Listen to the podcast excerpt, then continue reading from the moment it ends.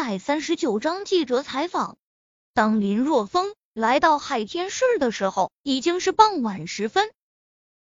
因为是来处理这次天价龙虾事件的，所以林若风并没有告诉苏依依和她的妹妹林夕。他之所以来到海天市，是想看看被王梦他们打伤的张姓游客伤的重不重。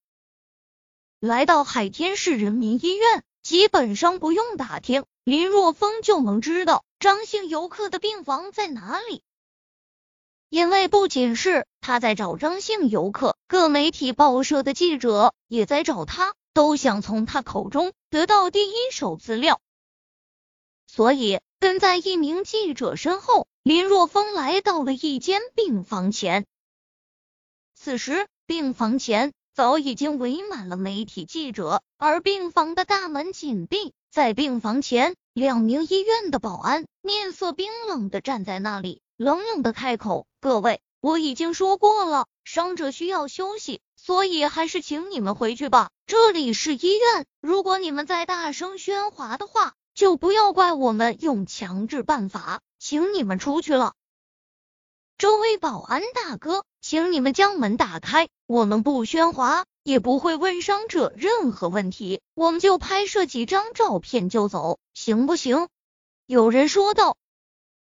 好不容易来到医院，如果连伤者的面都见不到，就这么回去，那岂不是白来了？我不想再说第二遍，不行。保安面色冰冷的直接拒绝。看到这种情况。林若风直接走上前，他要通过这些媒体记者将事情说清楚。现在网络的力量如此强大，发生这种事情，一味的躲避只能加剧事情，向着不良方向发酵。保安大哥，让我进去一下吧，我要见一下伤者的亲属。林如风挤进去，沉声说道。说过不行就不行，任何媒体记者不得入内。保安露出极为不耐烦的神色，说道：“看来是你们逼着我们用不友好的方式撵人的。”等一下，林若风拦住保安，说道：“我不是记者，我是小林村的村长林若风。这件事情我也是刚听说，我来医院见病人家属，商谈一些赔偿方面的问题。”什么？小林村的村长林若风承认了自己的身份，这就像是一颗炸弹扔进了茅坑一样，掀起了轩然大波。自从爆出了天价龙虾后，除了小林村所处的大泽县警局在警局公众号上发表了一条一定要将这件事彻查到底的消息后，相关人一直没有露面。现在林若风出现。可以说是相关人士第一次露面，顿时所有的媒体记者直接将林若风包围。既然采访不到伤者，那就采访一下小林村的村长，这也是一个非常不错的素材。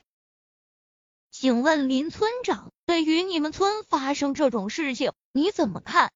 林村长。刚才你说你也是刚知道这件事情，但据我所知，一般村庄的村长都是在村委里办公的。发生这种纠纷，作为村长不应该是第一个知道的吗？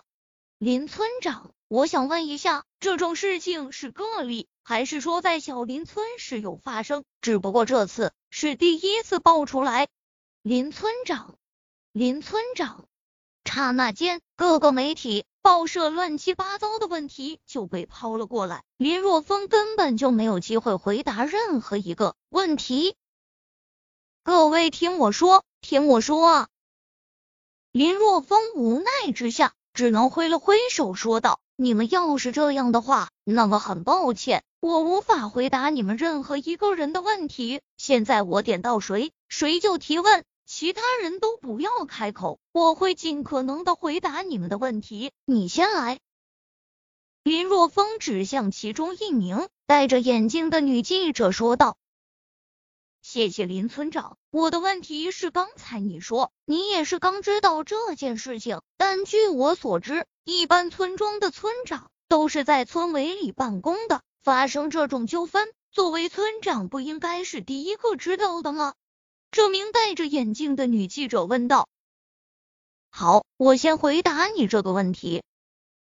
林若风点了点头，说道：“在问这个问题之前，你一定不了解我们小林村。如果你了解的话，就不会问这个问题了。这件事发生的时候，我正在大泽县天辰大酒店谈生意。我们小林村和天辰大酒店有业务上的来往，给他们提供野生龙虾、野生鱼等。关于这一点，只要稍微打听一下，大家就会知道。”哦。感谢林村长的回答，我还有一个问题。然而，这名女记者话未说完，林若风就将她的话打断，说道：“还请给别人一点机会。”这位先生，到你了，你刚才是什么问题？我就是想请问一下林村长，对于你们村发生这种事情，你怎么看？被林若风点到的这名男记者问出了这么一个问题。